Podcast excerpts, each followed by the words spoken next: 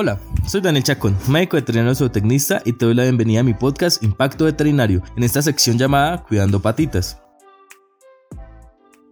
En el programa de hoy de Cuidando Patitos quiero hablar acerca de los alimentos que consumimos nosotros los humanos, pero que en animales de compañía están totalmente contraindicados, ya que pueden ser perjudiciales para nuestros pequeños. De seguro que te ha pasado cuando estás comiendo o preparando algo para comer, siempre tendremos a nuestros pequeños al lado suplicando por un pedacito de lo que estamos merendando, poniendo esa carita de pena que a veces es inevitable no resistirnos y terminamos ofreciéndole bocadito de lo que estamos comiendo. Sé cómo es y tengo que admitir que soy culpable, que también no puedo resistirme a esa carita y termino con ofrecerle comidita, pero a veces no tenemos claro de las graves consecuencias que conlleva este acto de buena fe. Los alimentos concentrados para mascotas incluyen los nutrientes que necesita cada animal en función de su edad, estado de salud, etc. Determinados alimentos de la cocina humana como pescado, papas, arroz o carne suelen ser los ingredientes base de la comida para perros o gatos, pero si eres un tutor que alimenta a sus mascotas con recetas caseras como las dietas BARF, conviene conocer cuáles de estos alimentos que son frecuentes en nuestra dieta deben ser prohibidos en la de nuestras mascotas. Hoy te diré una lista completa de los alimentos que están totalmente prohibidas tanto para tu perro como para tu gato. Empecemos. Uno de los alimentos que más consumimos los humanos es el chocolate y el café. Los componentes tóxicos de estos alimentos es la teobrombina y la cafeína respectivamente. Estos dos componentes son alimentos tóxicos tanto para perros como para gatos. Los signos clínicos de esta intoxicación suelen manifestarse a las pocas horas, pero hay casos en los que puede tardar hasta un día entero en aparecer los síntomas. Entre los síntomas más destacados por una intoxicación con chocolate o cafeína pueden ser vómitos, diarreas, hiperactividad, nerviosismo, temblores musculares, taquicardia, cianosis, que es una coloración azulada o grisácea de las mucosas, convulsiones, coma y muerte. Otro alimento son las uvas o las uvas pasas. Todavía no se conoce la sustancia exacta que causa la reacción tóxica, pero sí está claro, la ingesta de uvas y pasas también aumenta la concentración de nitrógeno ureico y o creatinina sérica, lo que puede desencadenar insuficiencia renal en perros, una enfermedad caracterizada por la alteración de las funciones de los riñones que afecta la adecuada eliminación de los líquidos del cuerpo. Los síntomas de una intoxicación por uvas o pasas se empiezan a manifestar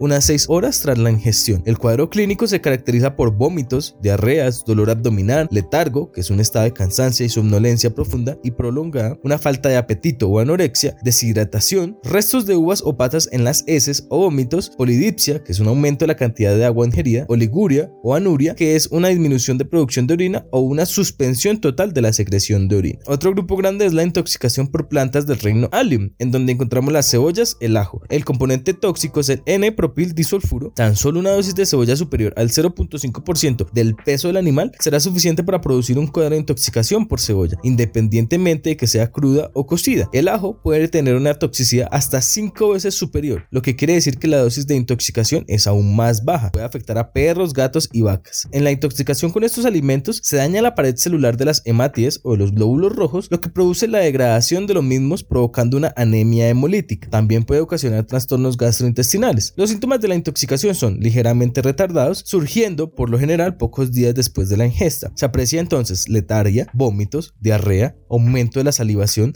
debilidad, fatiga, dolor abdominal, aumento del pulso del ritmo respiratorio y mucosas pálidas. A veces puede producirse convulsiones e incluso la muerte del animal. Un alimento que es muy común es el aguacate o la persea americana, que tiene diferentes nombres dependiendo del país, avocado, palta, pagua, etc. Uno de sus componentes es el persil. Puede producir graves trastornos gastrointestinales, lesiones a nivel cardíaco y puede afectar perros, gatos, caballos, aves, conejos, cabras, ovejas y vacas. Puede causar intoxicación a través de sus hojas y semillas, pero también la pulpa de la fruta. Los signos clínicos oscilan entre problemas gastrointestinales como vómitos y diarrea hasta disnea por edema pulmonar, asitis, efusión pleural, que son acumulaciones de líquidos en pulmón y cavidad torácica y una congestión cardíaca, taquicardia, letargia y muerte. Un producto muy común también es el alcohol. Sus efectos son negativos en el cuerpo de quien sea. Puede afectar el sistema nervioso central y causa daños hepáticos graves. Nuestro perro puede consumirlo por accidente debido a botellas alcohólicas, perfumes, enjuagues bucales e incluso después de la ingestión de manzanas podridas. El alcohol puede provocar además una intoxicación etílica con suma facilidad. Ok, el siguiente producto o el siguiente alimento es uno que tiene muchos mitos. Es la leche. Una vez escuché que decían que la leche provocaba parásito. Aproveche este espacio para poder desmentirlo de inmediato. En el caso de la leche, tanto los perros como los gatos, así como los humanos, empiezan a desarrollar intolerancia a la lactosa según va creciendo, por lo que no es recomendable darle la misma leche que consumimos nosotros. Si se quiere ofrecer leche, lo mejor es que sea deslactosada y o descremada o alguna adapta para nuestras mascotas. Aún así, tiene que ser algo esporádico y en pequeñas cantidades. Entre los principales problemas que puede causarles a nuestro pequeño pueden ser vómitos y diarreas. Los alimentos azucarados también deben estar prohibidos en su dieta. El azúcar es considerado un alimento tóxico para los animales y que les puede provocar obesidad, diabetes, pancreatitis y problemas dentales. Todos estos problemas no se provocarán inmediatamente después de su consumo, solo es si le estamos ofreciendo productos azucarados constantemente. Lo mejor siempre será prevenirlos y evitarlos. En cuanto a la sal, muchas personas que elaboran dietas caseras para perros utilizan la sal como un condimento más. No obstante, un elevado consumo de cloruro de sodio puede conllevar la deshidratación de la mascota, agravar patologías cardíacas y renales o provocar una intoxicación. Recordemos que la sal es el producto más utilizado para inducir el perro al vómito. Los síntomas de una intoxicación por sal serían vómitos, hemorragia interna, descoordinación, diarrea, polidipsia y poliuria, ganas de beber y orinar constantemente. Convulsiones y shocks. Es uno de los alimentos tóxicos para perros que más personas incluyen en la dieta de su animal sin ser conscientes. Ahora, algunas personas consideran que los perros son mucho más resistentes que los seres humanos. Por esto, se les ocurre la brillante idea de ofrecerle comida en mal estado. Sin embargo, debemos saber que hay micotoxinas en la comida mohosa. Estos pueden encontrarse en el pan, pasta, queso, nueces y hasta en el compost.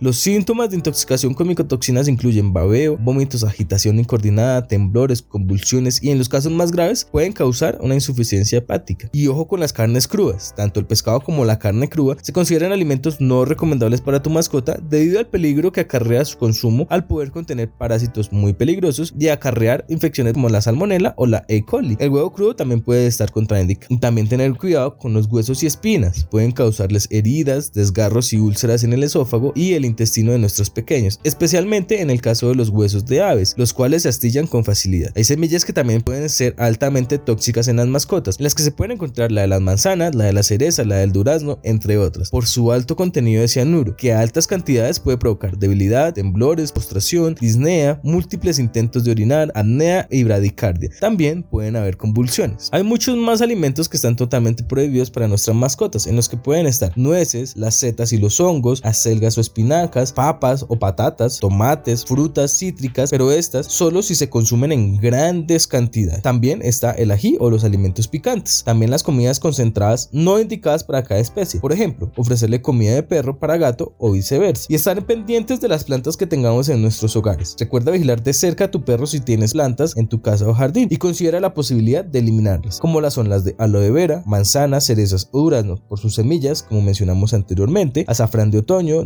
narcisos, azucena blanca, colocasia, que son las hojas de elefante, hiedra común, hiedra venenoso, potus y otras plantas trepadoras, de dalera, geranio, marihuana, narciso, laurel, azucena oriental, primula, planta de tomate, eucalipto, muérdago, cebolla, entre otras. Recuerda que si sospechas de alguna intoxicación por alguno de estos alimentos en tus mascotas, lo primordial será que lo lleves a tu veterinario de inmediato. Y si tienes pensado cambiar a alguna dieta natural y prepararlas tú mismo, o si tu mascota te hace hojitas cuando está comiendo o estás preparando comidas, ya sabes qué alimentos o ingredientes no debes darle. Sin más por decir, espero que este programa haya sido de tu agrado y de paso agradecer por tu tiempo y por escucharme. Si te interesa leer los estudios y la bibliografía en la que me basé para realizar este podcast, puedes escribirme a mi Instagram y con gusto te los facilitaré. Y si tienes dudas, inquietudes, aportes o sugerencias, no dudes en hacérmela saber. Estaré encantado de poder atenderte y ayudar. La idea es seguir aprendiendo juntos. Saludos y nos vemos en el próximo podcast.